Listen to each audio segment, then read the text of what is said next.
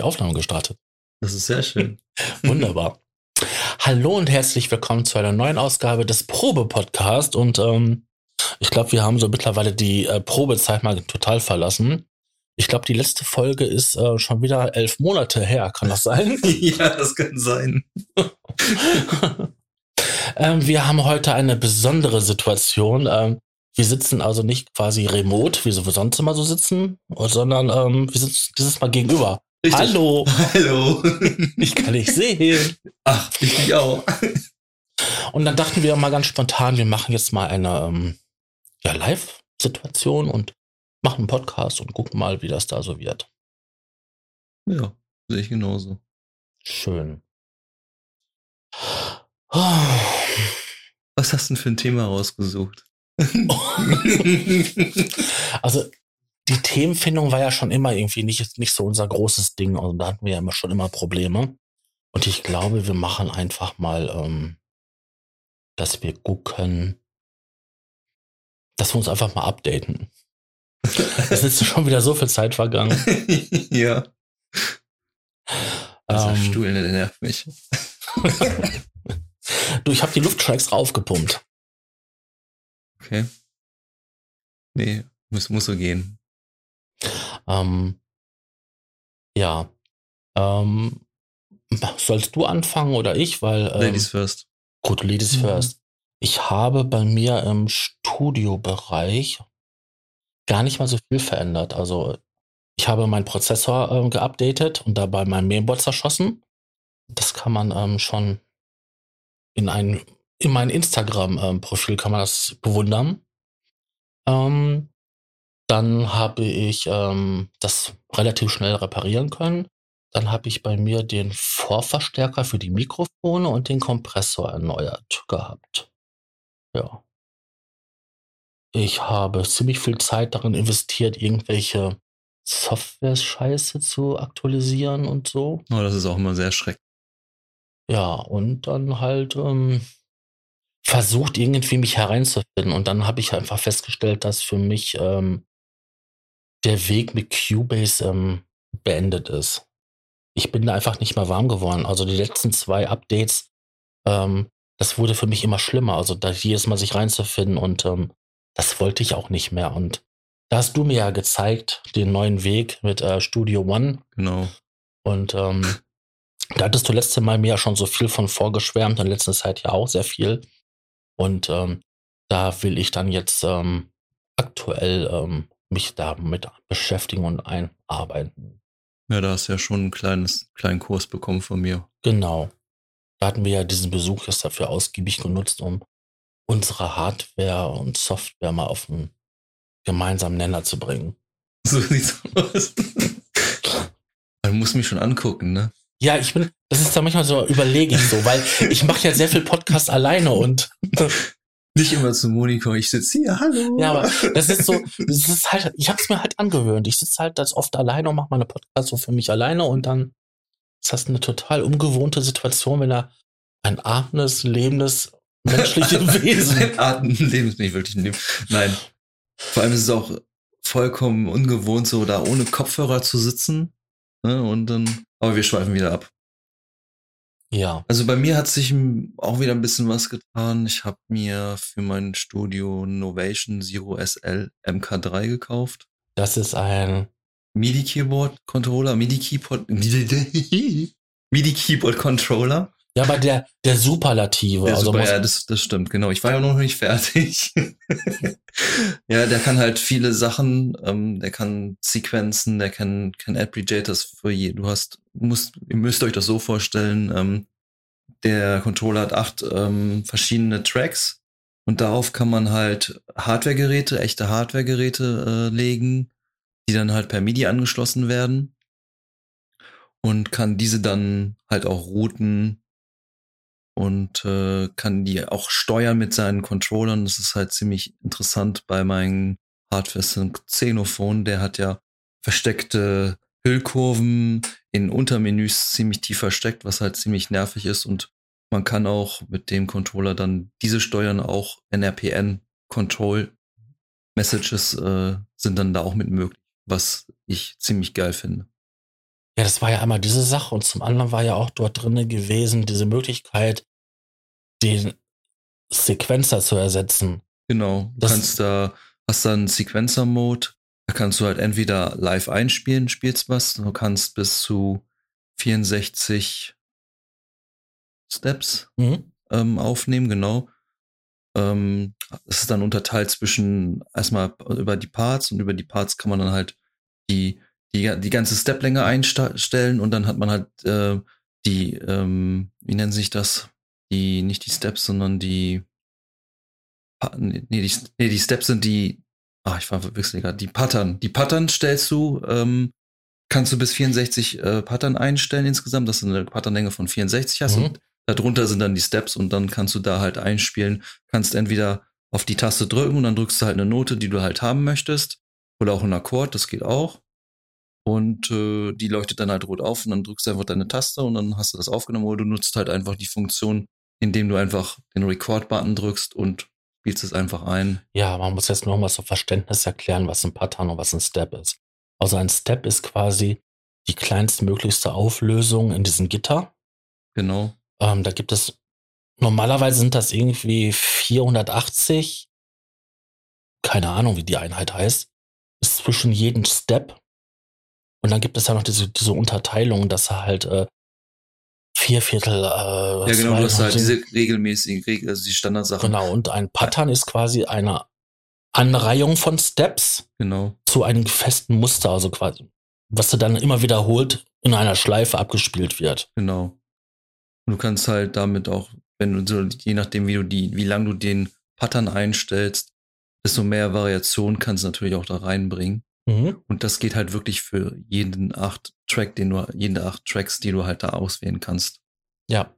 Das ist also quasi das über ähm, Control Master Keyboard. Genau, es ist ja nicht nur das, du kannst auch damit deine DAW mitsteuern.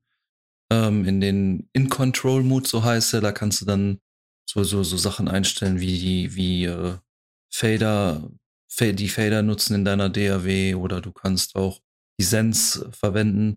Was ich da so ein bisschen schade finde, ist, dass man bei den Sens, äh, man hat ja den Poti, den Regel-Poti-Knopf und wenn man den dreht, das funktioniert alles.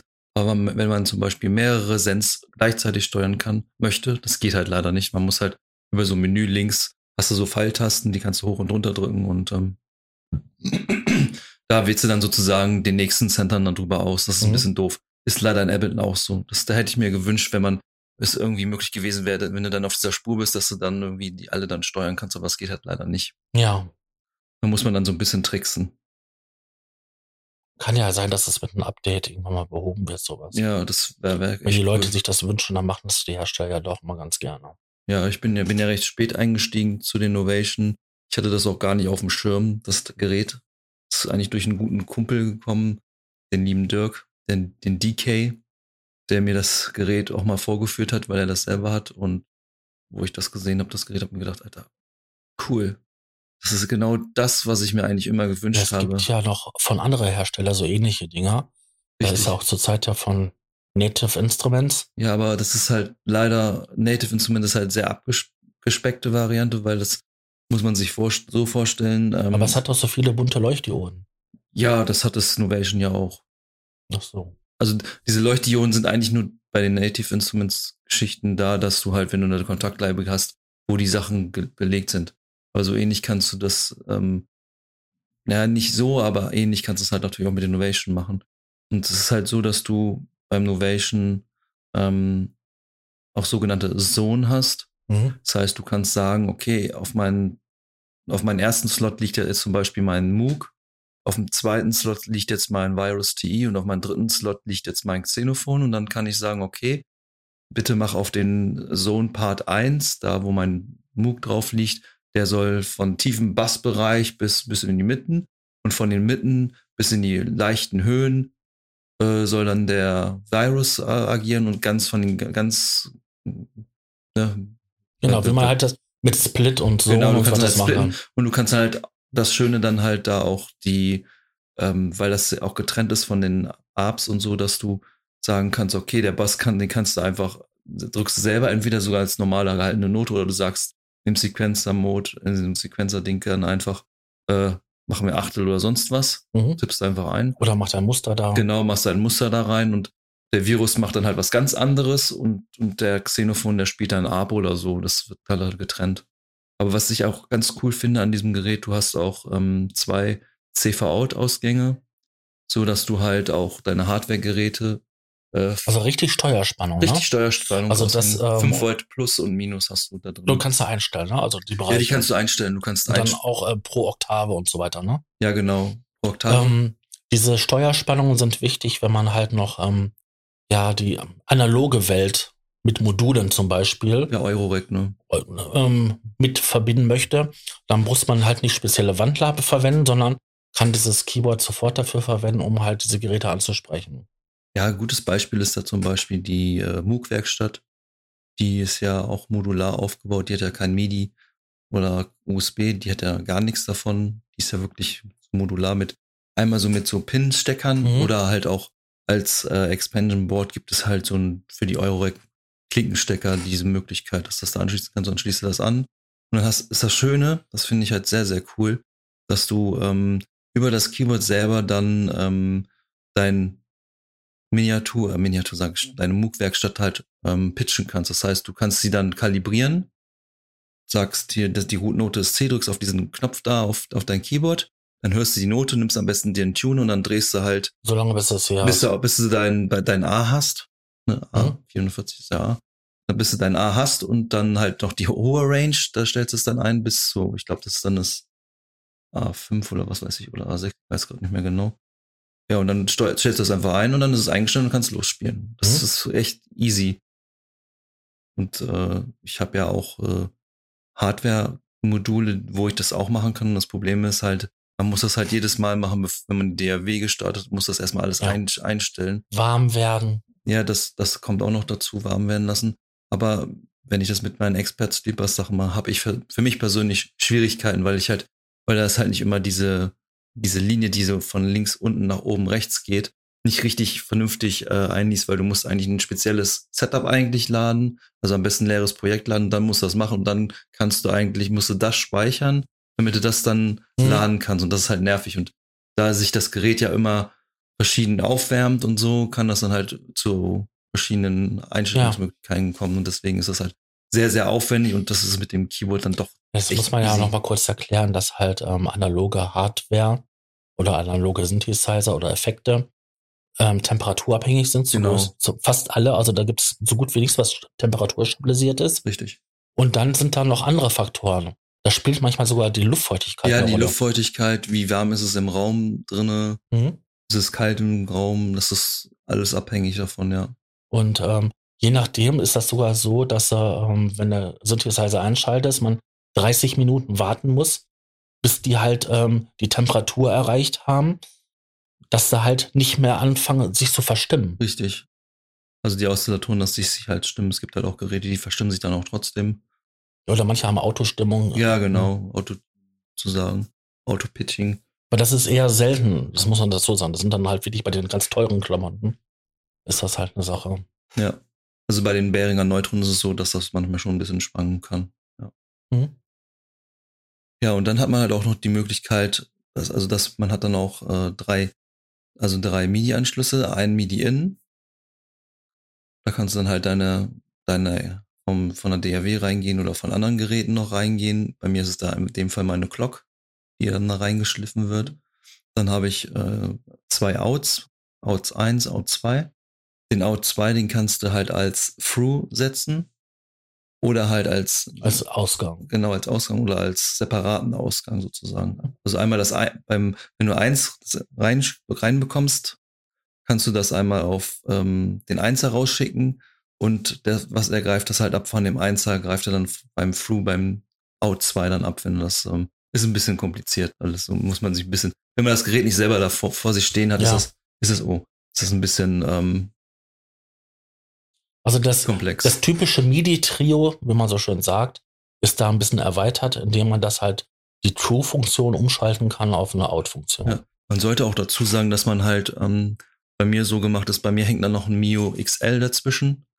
Das ist sozusagen so ein MIDI-Router, Filter Da kann man dann halt äh, gewisse Kanäle filtern, weil der äh, Novation schickt aus äh, allen MIDI-Kanälen raus. Also wenn du Kanal 1 hast, schickt er auch auf 1, 2, 3 raus, weil mhm. die ja auch, ne, weil das so gemacht und dadurch kannst du dir dann auch irgendwelche Loop, MIDI-Loop-Schleifen holen und dann ja. funktioniert es halt dann nicht mehr und deswegen. Also hast du dann quasi noch eine MIDI-Pitch bei, die, genau. die äh, intelligent äh, konfigurierbar ist. Richtig, genau, genau. Und darüber kannst du dann halt, da läuft dann auch meine Clock äh, drüber, die geht dann halt in den, in mein Mio XL rein und schicke das Signal ähm, separat dann zu dem Novation, weil das Novation braucht halt mhm. eine gewisse Vorlaufzeit, damit da die Clock vernünftig läuft. Das ist alles. Das ist ja auch ein Grund, warum ich, sag ich mal, noch ein ASPA-altes MIDI-Interface ja. verwende. Ähm, da ist nämlich eine super intelligente Patch Bay drin, die dir halt mit einer Software, die äh, unter, ich glaube, Windows XP konfigurieren muss. Ähm, das kannst du aber mit, mit einer DOS-Box machen oder so. Also mit einer virtuellen Maschine. Da muss nur der Komport durchgeschliffen werden. Mhm. Dann kannst du das Ding konfigurieren und ähm, da ich, das verwende ich ganz gerne, weil das halt eine Patch Bay ist, die du halt frei konfigurieren kannst. Du kannst sagen, der äh, auf dem ersten MIDI-Kanal soll alles reinkommen, das soll dann verteilt werden auf die sechs, auf die acht Ausgänge und ähm, soll aber dann nur das und das machen oder das rausfiltern. Und ähm, was auf den zweiten Kanal reinkommt, das soll dann nur auf den dritten Kanal wieder rausgehen. Genau. Also du kannst halt wirklich so richtig krasse Filtering machen in der neuen. Und Routings vor allen Dingen. Ja, das Routings, ist das, ja. das, das Problem halt bei der neuen Software, Oracle X Software, ist halt so, dass du halt noch nicht die MIDI-CC-Befehle umrouten kannst. Das geht halt noch nicht. Das also kannst, kannst, also man muss sagen, dass in dem MIDI-Protokoll gibt es halt verschiedene Schichten und darauf kann man halt Steuerkanäle legen, womit man halt Funktionen am Synthesizer steuern kann. Das sind die Kontroll, Kontrollchain. Ja. Ne? Kontrollchain genau. heißt das ja. Und ähm, wenn man das intelligent routen möchte, dann könnte man sagen, ich nehme jetzt den ersten und sage, was auf eins reinkommt, geht aber auf sieben wieder raus. Genau. Bestes Beispiel ist eigentlich, ähm, der Sub 37 schickt seinen Filter auf CC19 raus und Normalerweise ist so dieser Standard 71 oder 74 mhm. und den kannst du halt dann so umpolen, dass der dann auf 71 oder 74 rausgeht. Das heißt, es wird dann halt an den, den Mio, äh, Mio XL geschickt und der wandelt das dann halt für dich um, wenn du das brauchst. Ja. Das ist halt noch nicht drin. Aber ich komme im Moment auch so ganz gut klar, weil meine Arbeitsweise jetzt im Moment so ist, dass ich die einzelnen Clock-Kanäle von meiner Clock als, äh, die gehen alle in den Eingang rein von meiner Mio und die Mio schickt sozusagen ähm, pro Kanal separat Signale an die Hardware-Geräte. Das heißt, ein Sub 37 ist auf Kanal 1 eingestellt, bekommt für die Clock 1, von der Clock 1 sozusagen sein Signal, mhm. so dass der Sequencer auch äh, laufen kann von dem äh, Ding und äh, das ist auch bei den anderen Geräten so, dass so bis bis sieben, aber ich brauche halt noch MIDI-Kabel, deswegen ist das noch nicht vollständig das Setup. Und der beim Novation ist es so, der schickt halt dann äh, ist das, kann man sich das so vorstellen, dieser Routing Matrix äh, Novation schickt dann an Kanal äh, 1 bis 8 halt mhm. hin. Und ähm, dann kannst du halt da auch diese Clock verwenden, weil das ist halt schon ein Unterschied, wenn, wenn die Clock äh, empfangen wird, direkt, also direkt an die Hardware-Geräte, wie den Sub 37 geschickt wird, oder wenn eine Clock äh, geschickt wird an den Novation. Das, ja. macht, das ist, das variiert dann halt von der, von den Einstellungen her. Da muss dann halt in der DRW und die Plugins, also in dem Plugin dann halt das einstellen, diese Zeitverzögerung und dann läuft es auch wirklich tight. Es ist ein komplexes Setup. Deswegen hast du ja auch dir damals die externe Clock zugelegt. Genau. Damit du die ähm, systembedingten Schwankungen kompensieren, ausmerzen, ausmerzen ja, kompensieren kannst. Ja. Aus, ne? Korrekt. Weil du hast festgestellt, dass bei dir halt, obwohl alles eine klare Struktur hat, es Laufzeitunterschiede gab und ja, genau. verschiedene Geräte auseinandergelaufen sind. Genau, ja, die haben dann alle, jeder, reagiert, jeder reagiert anders, das ist bei uns Menschen auch so, ne? Hm. Da muss man auch noch sagen, wenn man jetzt ähm, viele Geräte ähm, hintereinander durchschleift, also mit immer Eingang und Ausgang, Eingang und Ausgang, Eingang und Ausgang, gibt es selbst bei dieser MIDI-Sache kleine Latenzen, also kleine Verzögerungen. Und das kann sich summieren, wenn man viele Daten über die MIDI-Leitung schickt. Genau. Und das ist ja, wenn ich jetzt einen Song komplett ausproduziert habe, sag ich mal, habe ich jetzt ähm, 64 MIDI-Kanäle, die ich bediene, und schicke da überall noch Kontrolldaten drüber, dass sie halt lauser, lauter, leiser, leiser links, Filter, rechts, Filter, Filter, irgendwelche anderen Sachen noch passieren, dann wird es verdammt eng auf den ähm, Spuren und dann sind diese kleinen Verzögerungen irgendwann mal bemerkbar. Und das hast du damit ja auch ausgemerzt. Richtig, genau. Das kannst du halt damit ausmerzen. Das Schöne ist ja an der Clock, dass du halt auch normale MIDI-Daten schicken kannst. Also das ist nicht nur eine reine Clock, sondern du kannst auch normal eine Note setzen in deiner DAW und die Clock schickt das sozusagen dann an dein Gerät, mhm. wenn du das möchtest. Also das heißt, ich kann von der DAW aus Signal rausschicken in die Hardware-Geräte und ich kann aber auch ähm, Signal rausschicken von meinem Novation SL und kann das an meine Hardware-Geräte schicken. Das ist halt ziemlich, ziemlich nice. Ja. Und es ist halt so, dass du halt, wenn du diese acht Track, diese acht Spuren, die du hast und die alle belegt hast und du, du eine Sequenz machst, dann kannst du wirklich für jeden, jeden Track was Separates einstellen und das ist halt ziemlich cool. Plus halt Filter, filtern, filtern, was du machen willst. Also Filter wie Cut-Off und so ein Kram. Das kannst du halt alles dann in der Software, in der ähm, Innovation Component Software einstellen. Ähm, Leute, die schon Novation-Geräte kennen, die kennen wahrscheinlich noch das damalige Automap. Ja, das war ja, das war eine sehr schöne Funktion, wenn sie funktioniert wenn hat. Wenn sie funktioniert hat, da gab es ja auch das Problem, dass man die Plugins dann ja immer separat scannen musste. Die wurden dann geworbt, damit man diese dann halt verwenden konnte. Das heißt, die wurden dann nochmal separat geladen, äh, beziehungsweise mussten nochmal separat gescannt werden in den DAWs und ähm, damit dann diese Automap-Funktion dann überhaupt funktioniert. Also das ist jetzt komplett weg.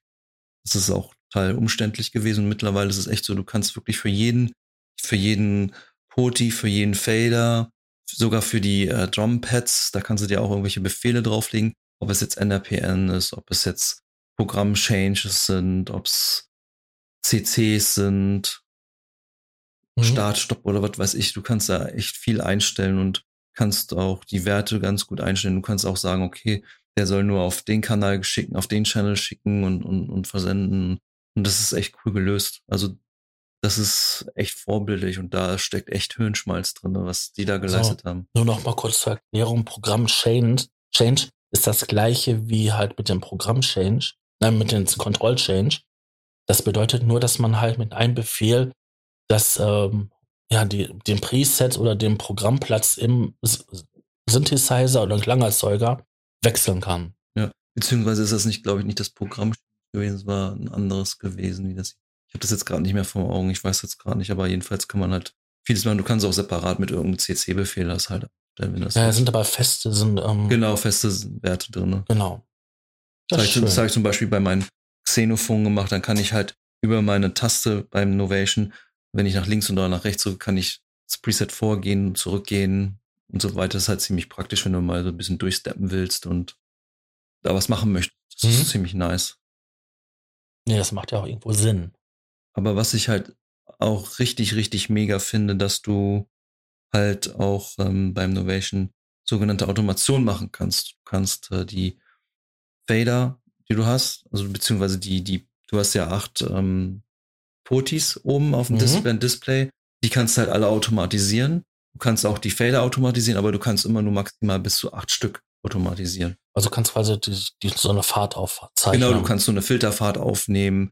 Die wird dann halt die ganze Zeit abgespielt und die wird dann auch, äh, bei mir ist es dann so, das wird dann halt per USB, dann geht das dann mein, in mein System rein per USB und da wird dann das MIDI, dann das MIDI aufgenommen, separat mhm. aufgenommen und kann da dann halt die Filterfahrten aufne aufzeichnen und so weiter und so fort.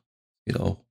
Es ist sogar auch so, wenn man die habe ich mir extra ein, eine, habe ich mir extra ein Instrument äh, erstellt fürs Novation, damit ich ähm, daraus, äh, das ne, habe ich dann äh, Novation Out genannt.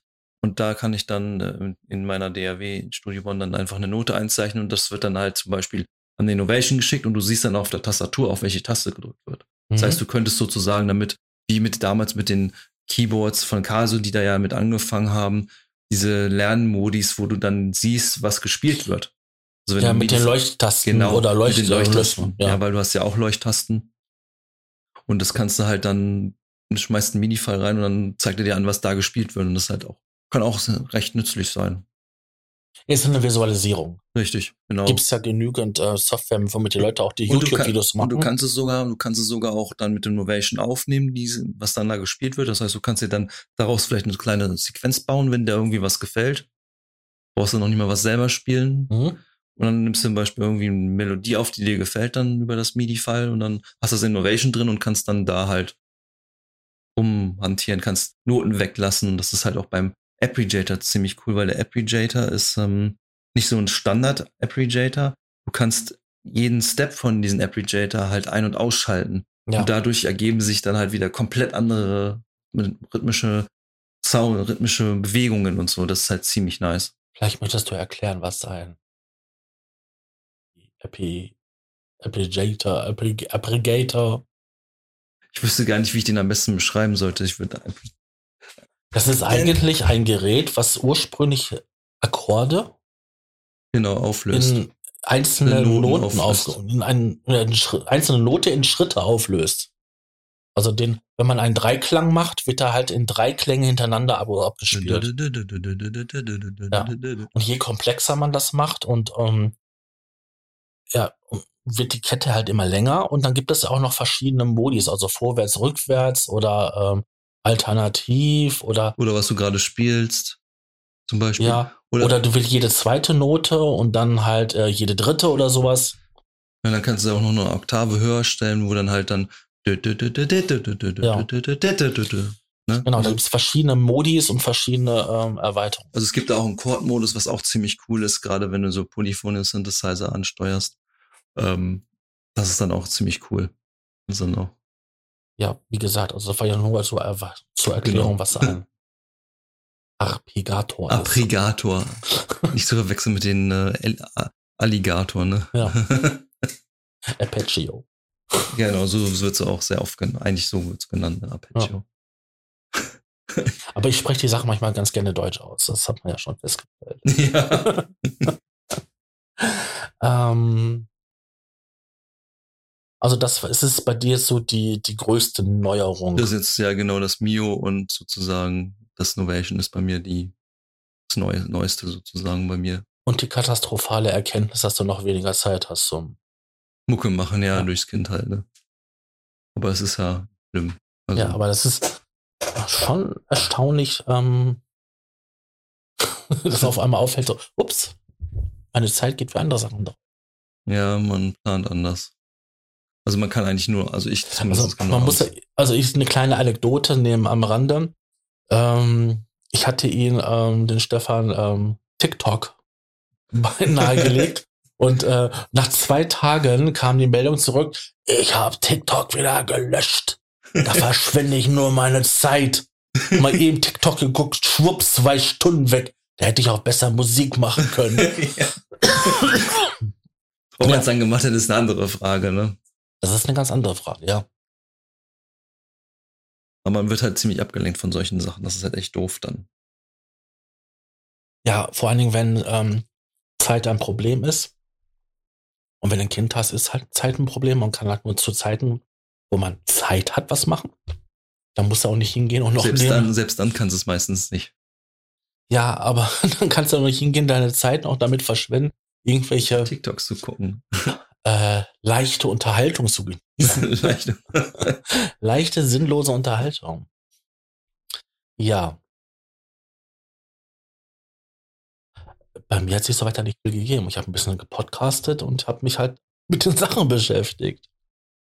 Ähm, alles, was ich in der letzten Zeit, also letzten Ausgabe, wo wir aktualisiert haben, was wir gemacht haben, ähm, da ist eigentlich gar nichts Neues beigekommen. Außer mal ein neues Kabel oder ein Cloud-Lifter oder hier halt der Feed Fettlifter. Das ist halt ein Mikrofon-Inline-Verstärker. Wobei ich mich echt erstrecke, wie teuer sowas ist, wenn man sich überlegt, was da drinne ist. Das ist nämlich so gut wie nichts drinne. Der Moment, wo man nickt, aber die Zuschauer gar nicht sehen können, dass ich nicke, ne? Ja. Das ist, das ist natürlich fatal, wenn man live gegenüber sitzt. Ja.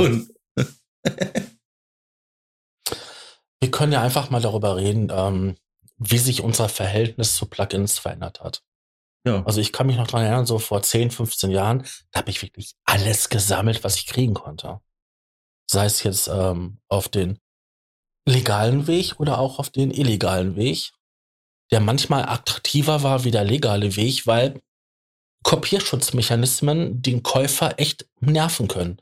Wenn ich dann jedes Mal die CD reinlegen muss, wenn ich das Programm benutze, oder den Kopierschutzstecker reinstecken muss, und wenn ich den dann mal nicht dabei habe, weil ich den auf der Arbeit vergessen habe oder im Studio vergessen habe oder die CD gerade kaputt ist, dann sind manchmal so ein, so ein Crack ganz angenehm gewesen, weil die liefen immer.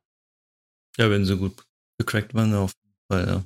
Also das ist wirklich ein großer Nachteil gewesen und ähm, auf jeden Fall, ich habe damals gesammelt und ähm, heute ist mir so bewusst geworden oder auch schon so die letzten Tage, wo wir hier viel verändert haben, ich benutze immer weniger. Ich benutze die Sachen intensiver, die ich habe, ja, man, aber auch von denen benutze ich immer weniger. Ja, man hat so sich so ein bisschen eingeschossen, so was man gut findet und was man nicht gut findet. Genau. Das ist bei mir auch so, dass ich viele, viele Sachen gar nicht mehr nutze. Also sagen wir mal so, was so Sample-Bibliotheken angeht, äh, da ist das auch ein bisschen weniger geworden, aber ich habe ja immer nur, nur die genommen oder auch die mit zugelegt, wo ich dachte, wow, das ist toll, das kann ich gebrauchen. Dann kannst du was machen. Das ist auch genauso gewesen wie bei den Omnisphere-Synthesizer. Der ist so vielschichtig und so komplex, da weiß ich, den benutze ich. Aber ich hatte jetzt zum Beispiel bei ähm, Native, Native Instruments FM8, FM7, habe ich schon Ewigkeit nicht mehr angefasst. Kann weg. Ja, das Problem ist natürlich auch, dass diese Plugins nicht mehr aktualisiert, also sie werden aktualisiert zwar, ne, aber irgendwie kommt da auch Native Instruments nicht in die Pötte, irgendwie mal so ein bisschen 4K-Support und sowas zu geben. Ne? Das heißt, die Plugins sind so klein. Jetzt hat der Contact, Contact 6660 ja ein Update gekriegt auf VSC3. Das ist, glaube ich, jetzt mittlerweile das eins erste Plugin, was jetzt VSC3 Genau. kann von denen. Und da kann man sogar auch mittlerweile die ganzen Skripte von den Libraries ähm, rausschicken lassen und zu, zu anderen Plugins schicken und, und so weiter und die ganzen Sequenzen und so, das geht mittlerweile in der, aber nur in der VSC3-Variante. Ja, ich wollte ja nur sagen, dass ich dann halt festgestellt habe, dass ich die Hälfte von den Sachen von Native Instruments einfach nicht, nicht mehr benutze, seit Ewigkeiten. Da gibt es halt nur so zwei, drei Spezialisten. Ja. Die sind gut, die braucht man. Und dann der Rest nicht mehr. Du sagtest ja auch, dass du bei dir immer, nee, das nutze ich nicht mehr und das nutze ich nicht mehr. Dann, wie wir vorhin meine Listen mal so durchgegangen sind oder gestern schon. Ja. Nee. Ach, Aber was denn, hast du noch? Oh. Hast du noch? Nutzt du noch? Also ich muss sagen, bei mir setzt sich so langsam diese, ich minimalisiere, minimalisiere mich. Also ich versuche halt mehr mit weniger zu machen. Und vor allen Dingen habe ich festgestellt, ich benutze die Sachen dann intensiver. Ja, das geht mir genauso. Also es geht mir definitiv genauso Sachen. Auch Sachen, die ich mir selber kaufe, die nutze ich definitiv. Ja, es ist auch wirklich eine Kostenfrage. Also ja, wenn du hingehst und äh, dir, ähm, sagen wir mal, nur, nur solch, solche ähm, Libraries für, für Kontakt, die können gerne mal 300, 400 Euro kosten. Ja, wenn du dir davon alle drei, vier Monate eine neue holst, ja, da, da gibst du mal eben Tausender im Jahr aus. Da nur kommst du gar sowas. nicht hin. Kommst du gar nicht hin, wenn du mehrere Libraries holst im Jahr. Wieso, wenn die 300 Euro kosten, dann kannst du die drei Stück holen, dann bist du unter 1000 Euro. Aber meistens sind dann wahrscheinlich doch immer mehr, ne? Ja. Also ich habe für mich festgestellt, ähm, dass sich auch die Neugier, die Neugier nach neuen Sachen immer weniger wird. Also könnte, ich könnte mir vorstellen, das liegt wahrscheinlich auch daran, dass man halt schon so viel gehört hat, einfach, ne? Man hat schon so viele Plugins gehört. Ach, guck mal, hast du den schon kennengelernt, den sind die, kennst du den schon? Und, und, und das wiederholt sich ja auch irgendwo ein bisschen an. Das ist ja, ich meine, der Stillstand ist zwar noch nicht da, aber man merkt schon irgendwie, es wiederholt sich schon sehr oft. ja, Es gibt halt Ansätze von der Bedienung her, die sind dann vielleicht ein bisschen angenehmer von manchen Herstellern. ja, dass sie das Bedienkonzept halt Ja. mal überdacht haben oder auch die, die, die komplizierten ähm, Sachen vereinfacht wurden. Besser darstellen, dass du halt einfacher durchblickst. Sagen wir mal, eine FM-Synthese kann wirklich sehr komplex sein. Richtig. Und da kann ich hingehen, das machen wie halt Yamaha damals mit, mit einem kleinen Display und viele Menüs. Oder ich gehe hin und nehme halt eine großen, große Oberfläche und ja, stelle es grafisch dar und dann für jeden relativ leicht ersichtlich. Obwohl ich da auch schon mehrere Ebenen brauche für die einzelnen Je nachdem, wie Operatoren. die, wie die grafische Oberfläche gebaut ist. Ja, oder du hast halt einen riesen Monitor, dann konntest du das machen. Ja, da hast du ja meistens das Problem, dass dann die Plugins so klein sind, weil die vielen Hersteller noch nicht irgendwie das unterstützen. Also es gibt mittlerweile ein paar, aber es ist halt immer noch nicht komplett da und das, das verstehe ich persönlich eigentlich nicht, weil mittlerweile ist es auch, viele haben mittlerweile große Monitore oder nutzen irgendwelche Fernseher, die 4K sind. Genau. Geht ja auch in diese Richtung hin, ne? Wobei ja, wenn du hingehst, dass ich, wenn ich mir einen Fernseher nutze, der 4K kann und sagen wir mal irgendwie 55 Zoll hat und das Ding kostet irgendwie so zwischen 400 und 500 Euro, dann ist der günstiger wie ein Monitor in der Größe. Ja, das stimmt. Weil du brauchst ja keine Gaming-Funktion, dass er schnelle Bildfrequenzwechsel macht oder so. Nee, beim Musik machen brauchst du das ja nicht. Wie sieht's bei dir mit Hardware aus und sonst so? Ist da jetzt irgendwie etwas auf dem Markt so in der letzten Zeit? Also ich muss sagen, bei mir ist von den neueren Produkten eigentlich gar nichts da. So. Also ich hätte jetzt auch. Ich meine jetzt wirklich nur Synthesizer, ne? Also hier nicht, Synthesizer. nicht Controller oder sonst was. Also wenn, wenn so ein Minilog, ne, den finde ich noch ganz interessant. Aber so Ja. ganz neue Sachen im Moment eher, eher nicht so, die mich jetzt, wo ich sage, brauche ich jetzt wirklich unbedingt. Was hältst du von Behringer und ihrer Kopierwut? Also ich habe ja selber Behringer, zwei Behringer Geräte bei mir, drei sogar, die Patchbase ist ja auch Behringer, die ich habe. Und ähm, man, man verteufelt es irgendwo, viel, also viele verteufeln es, aber es macht sein, also es macht sein Ding einfach. Klar, Ja. man, man, man kann natürlich, man hat natürlich un- un- Unterschiede schon bei den Amps vielleicht, dass sie nicht so so gut sind wie so ein so ein Ferro-Fish Amp oder so von, ne, die sind aber liegen natürlich auch dann bei 1000 so ein Ding, ne? Ja, oder halt von SPL, so ein Goldmike. Ja, ne? aber so, ja, das ist, Da da legst merkst du mal natürlich die, die Komponenten, dass da da natürlich mal bessere eben so Komponenten 4000 Euro hin und Ja, das ist halt nochmal was anderes, aber so für den Home-Studio-Bereich finde ich eigentlich, finde ich es gar nicht mal so schlimm. Ich war früher ja ein bisschen anders, das weiß der, ne? So, Ja. nee, Behringer kommt mir nichts hinaus, ne? Jetzt habe ich selber drei Behringer-Geräte, bei, nee, ja, drei Behringer-Geräte bei mir stehen und ich bin eigentlich mit diesen Geräten total zufrieden. ja, das ist ja bei mir ja genauso. Ich habe ja auch ein bisschen Behringer 2, sogar das Ein Interface. bisschen. äh, eins, zwei, drei, vier, fünf, fünf Geräte schon Behringer alleine. Ja, ähm, die haben sich aber auch gemacht, muss man sagen. Und ich muss sagen, also bei der Kopierwut, die sie zurzeit haben von, ähm, Von den Synthesizern. von den Synthesizern, ähm, Nervt schon, finde ich persönlich. ja, ein paar Sachen schon. Ne? Ich meine, die sind, es gibt die XT303, ne? Ja, die mehr, diesen Mod Modfish haben sie eine neue. Ja, es gibt die XT303, also ich weiß nicht, da, früher gab es schon Klone davon und dann hat Roland jetzt auch noch einen Klon rausgebracht vor einiger Zeit. Jetzt macht Behringer das auch noch und ähm, dann wird die 909 und die 808, also die beiden Drummaschinen, werden auch noch geklont. Dann warten wir mal ab, wenn eine 707 und eine 606 die, kommen. wird- die wird auch noch. Wobei man aber sagen muss, die 909 von Behringer, die sieht echt schick aus. Ja, die sehen schick aus und die tun ja auch das, was sie tun sollen. Ja. Aber das ist ja alles, was man schon seit den Grundzügen der technoiden Musik kennt. Ja. Der Sound der einer 909 ist eine 909, da verändert sich nichts. Ich glaube, sämtliche Einstellungen, die man davon je machen konnte, hat man schon irgendwie gehört. Ja, das hast, hast du dich auch schon totgeräumt mit. Ja. Also ich würde es eher schöner finden, wenn, Wenn mal was eigenes kommen würde, Ich- eigene das wollte ich Entwicklung. gerade sagen, genau, wenn da was eigenes kommen würde, was, wie der Neutron zum Beispiel, das ist ja was eigenes gewesen. Mhm. Der Cave, Der Crave, der ist kein eigenes, das Nein, ist, so, der ein, so eine Art Klon von dem ähm, Moog ähm, Mother. Okay. So, also da haben sie so ein bisschen da oder haben sich da inspirieren so lassen. inspirieren lassen, sagen wir es mal so, ne? ist ja genau wie mit den, ähm, was ich halt gut finde, dass sie halt diesen, diesen BCR mit den, mit den Drehpotis, Ja, dass sie den, neu dass aufgelegt den neu haben. aufgelegt haben. Mhm. Das, das, finde ich richtig gut. Dann halt äh, das äh, One Touch, nein, das ist X-Touch. X-Touch, das hast du ja auch hier stehen. Ja, ich habe ich hab das in der kleinen Version. ja, die kleinen Dann gibt es ja das mit den acht Federn, mit neun Federn. Das normale X-Touch heißt das ja. Und dann gibt es ja noch diese Erweiterung. Und das finde ich eine gute Alternative zu den ähm, BCF 2000. Mhm. Weil das ist ein bisschen kompakter, hat auch motorisierte Feder und natürlich dieses ganze Blim-Blim und Geleuchte und ein paar Taster. die halt ähm, das X-Touch hat. Da haben wir ja jetzt gestern das Problem mit den alten BC, BCF, ne? BCF. BCF. Und mit dem X-Touch in Cubase, dass der dann irgendwann nicht mehr funktioniert irgendwie. Nee, es, es geht und es dann geht geht's mal nicht. Und dann geht's einmal nicht. Und das ist, jetzt haben wir das in Studio One probiert oder auch in Reaper.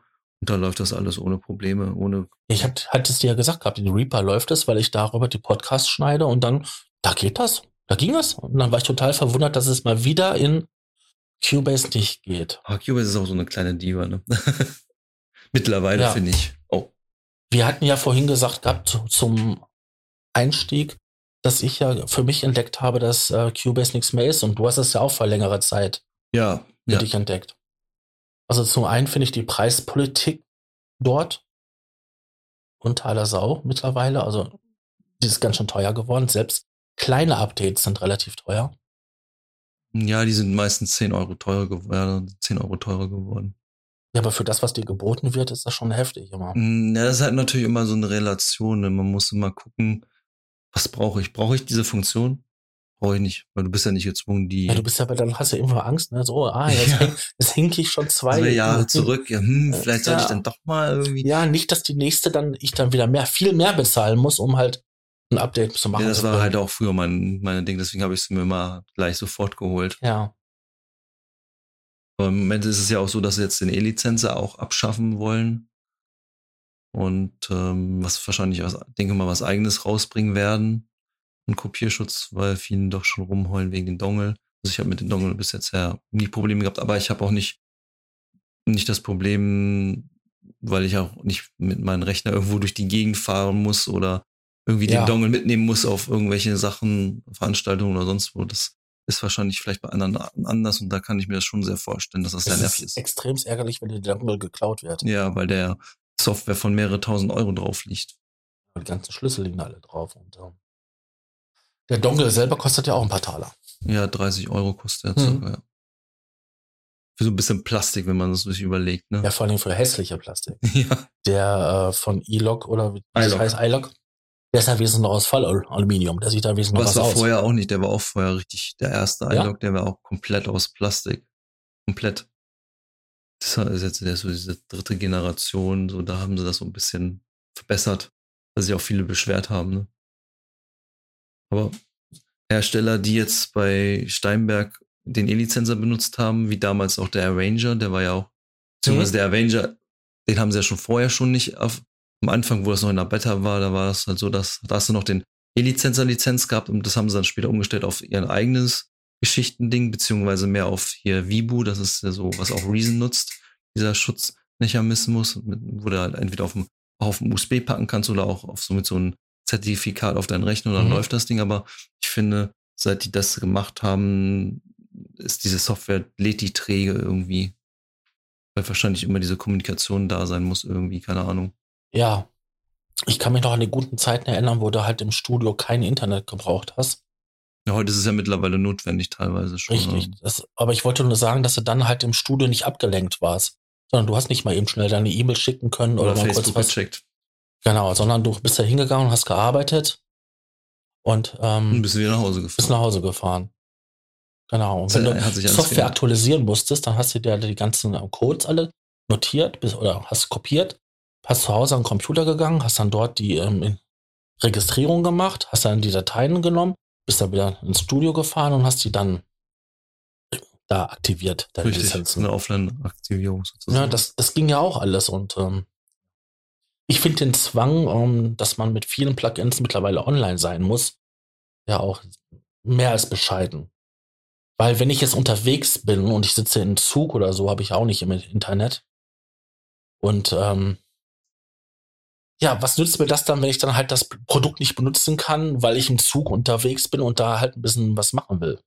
Naja, was natürlich auch mittlerweile auch sehr stark interessiert sind diese ganzen Abo-Dinger, ne? Also man sieht das ja jetzt immer vermehrt und ich glaube, könnte mir auch gut vorstellen, dass Steinberg auch irgendwann den Abo-Weg gehen wird. Ja, wobei, da bin ich immer ganz raus, ne? Ja, ja.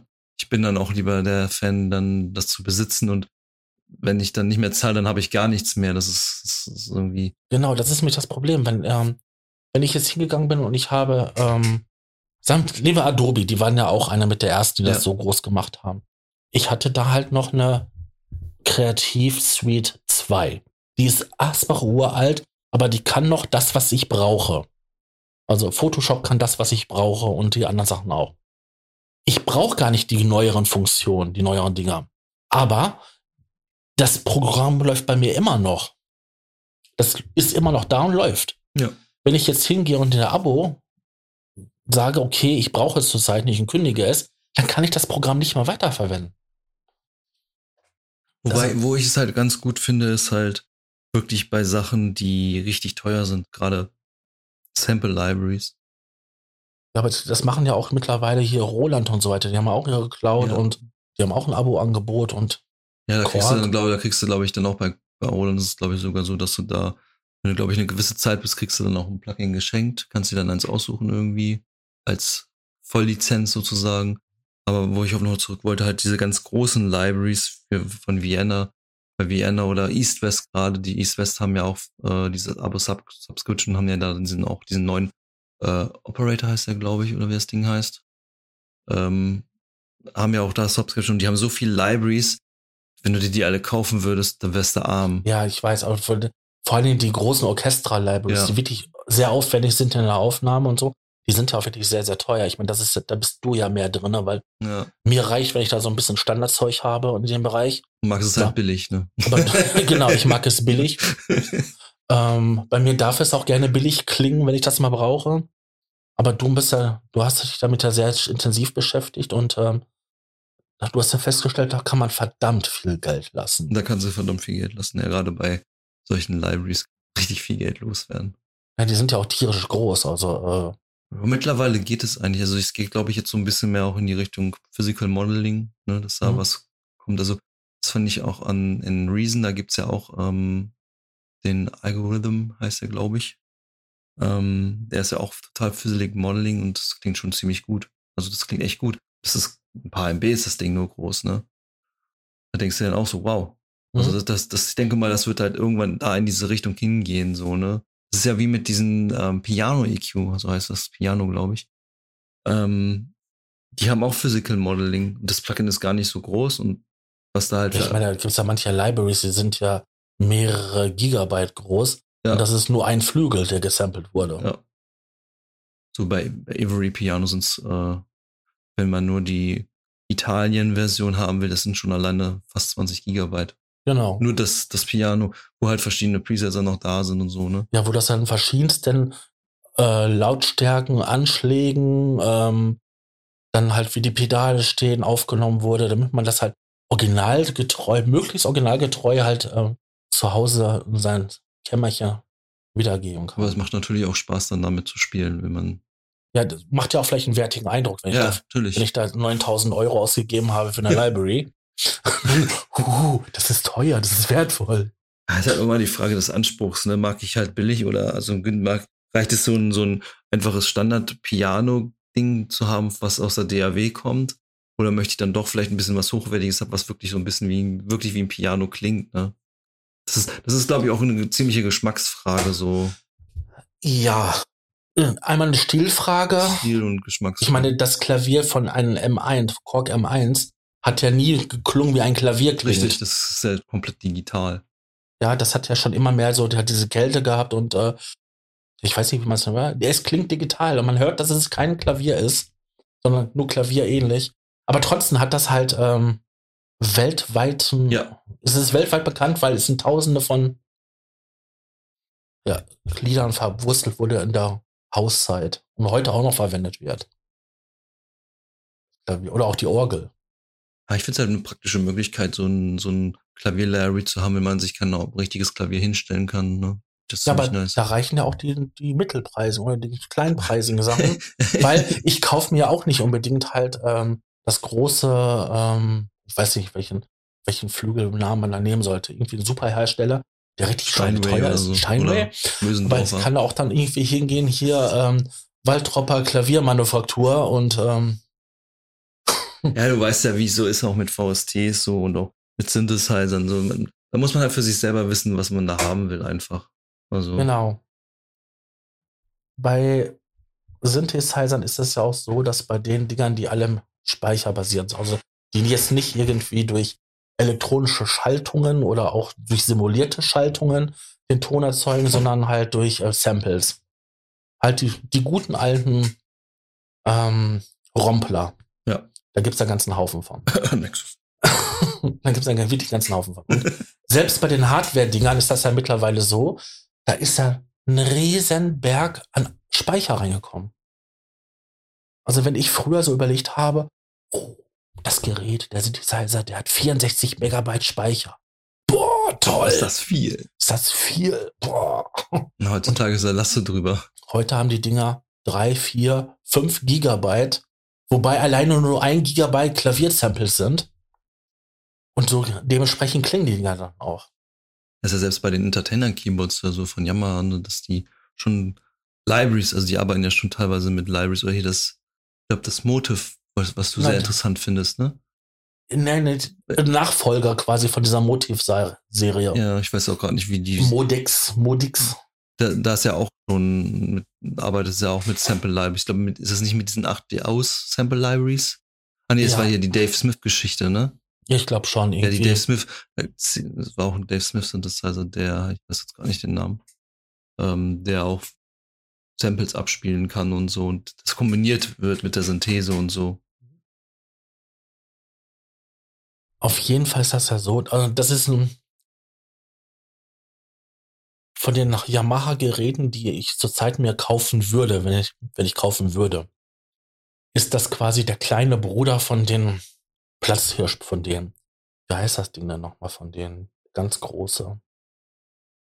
Schmeiß mal Google an. Oh Gott, wie heißt das Ding dann? Das ist hier mit, mit ähm, FM-Synthese und dann halt ihre, ihre Sample-basierenden Synthese. Gott, wie heißt das Ding? Modix? Nein. Ich meine, irgendwas mit, nicht Motiv oder irgendwie, Hast du gefunden? nein, ich suche noch. voll, voll vorbereitet wieder, wie immer. Ja, wir sind super vorbereitet. Ich bin ja auch nie auf die Idee gekommen, dass wir auf das Thema kommen. Da können wir ja rausschneiden. Wie wir sind, das ist ja, das ja so, muss ich finden. Also nach reichlicher Recherche und äh, schweißtreibender Arbeit haben wir herausgefunden, dass es der Montage ist. Genau. Das ist Beziehungsweise eine, die kleine Version, die du halt meinst, ist dann der Mod X6. Genau. Ja. Der hat halt ein bisschen weniger, aber bietet halt ähm, im Großen und Ganzen ähnliche F Vielfalt. Als halt in manchen Features ist halt ein bisschen beschnitten.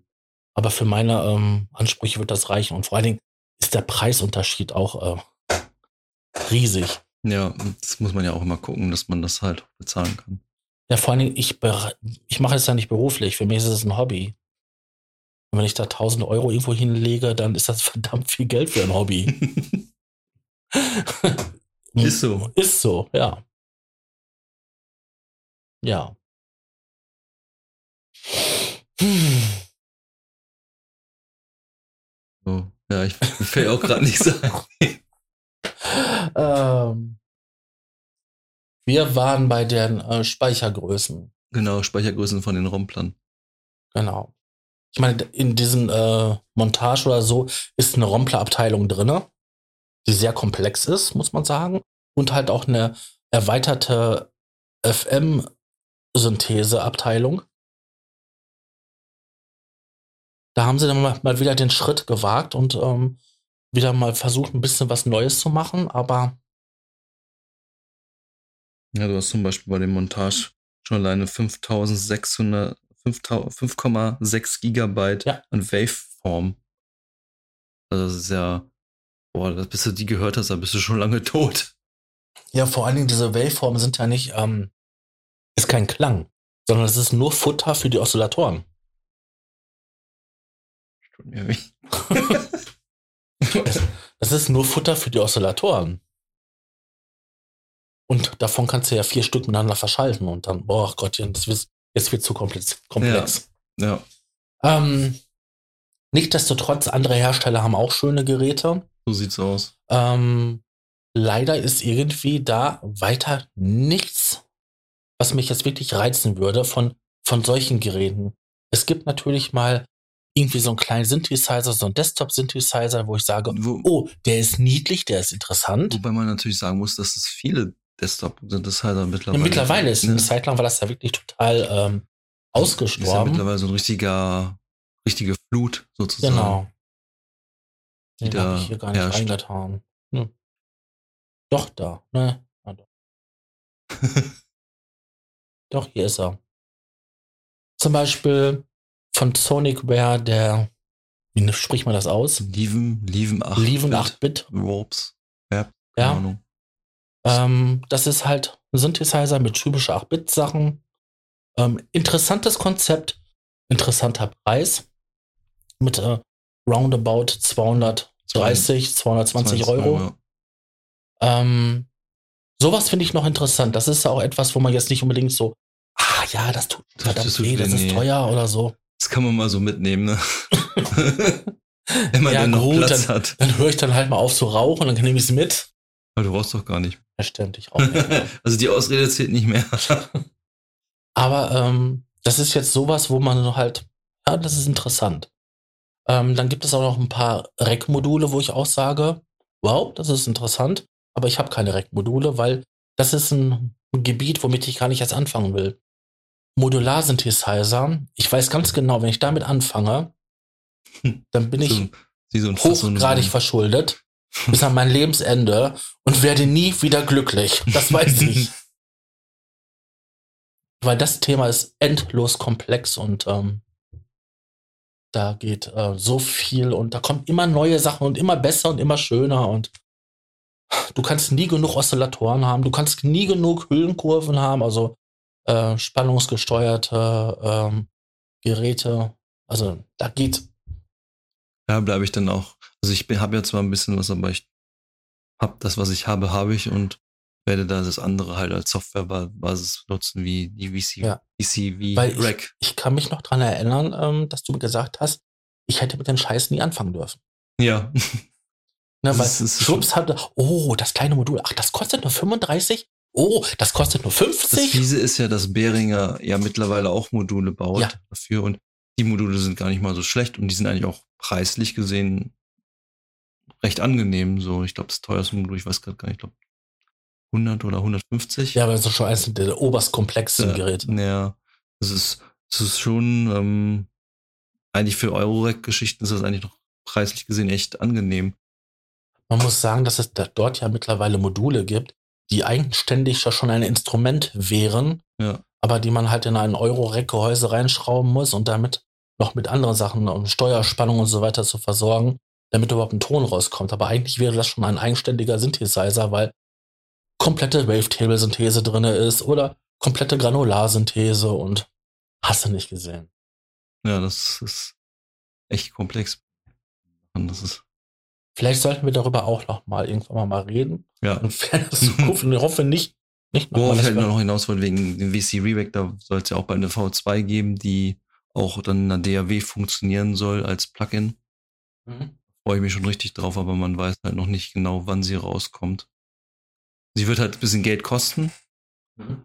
ähm, aber ich soll, glaube ich, so 99 Euro kosten, aber das wäre es mir halt wert. Wenn man dann halt diese ganzen Module halt auch Support hast, bekommst Support Klar. und so weiter. Und wenn es in der DAW läuft, ist es dann nochmal ein bisschen einfacher, als wenn es in Standalone läuft und so kannst du es dann nochmal besser synchronisieren. Sparst du dir halt die Module zu kaufen, manche vielleicht, ne? Mhm. Klar, wenn du das dann da machst und dann rausführst und dann so. Na, gibt ja auch richtige. Verfechter, die bei VC Reback da, was die da alles bauen teilweise. Es ist schon echt krass, was da man aus diesen bisschen Daten, die man Modulen, was man da hat, also die ganzen Module, die man da so hat, was man da rausbekommt teilweise. Oder manche Leute da rausholen, das ist schon echt faszinierend. Ja, muss man ja alleine nur schon jetzt noch mal so als kleiner Einwurf sich anschauen bei Native Instruments zum Beispiel das Den Reaktor, Reaktor. Ja. was dort möglich ist. Das, Ich meine, da gibt es eigentlich nichts, was dort nicht möglich wäre. Richtig. Von einfachen. Sachen, von einfachen Sachen bis super, ober, mega. Ganze Instrumente kannst du da ja bauen. Ja, Instrumente, irgendwelche Hilfstools und sonstiges. Gut. Dann würde ich mal sagen, machen wir diese Folge jetzt hier zu Machen wir das. und hoffen wir, dass wir das für die nächste Folge nicht noch mal ein Jahr brauchen. Zwei Jahre. Dann ähm, wünsche ich dir, dass du weiterhin Corona so gut überstehst. Ja, ich dir natürlich auch. Ja. Und ähm, dass wir uns schneller nochmal sehen. Oder hören, zumindestens, ne? Ja, hören ist ja einfacher wie sehen. Ja. Ähm, Wir machen da unsere Remote-Sache und dann hören wir uns. Ja. Gut, dann bedanke ich mich, ähm, dass du wieder hier in unserer Show warst. Ich bedanke mich, dass ich hier bei dir zu Besuch sein durfte. Ach so. Ja, das rührt mich natürlich aufs Herz. Oh. Oh, jetzt nicht sentimental werden. Ja, gleich geht's wieder Gruppenkuschel. Ja, gut. Also, Dann sage ich mal äh, Tschüss und ciao. Bis zum nächsten Mal, wenn es heißt, ja, Probe-Podcast. Wir sind wieder im Proberaum.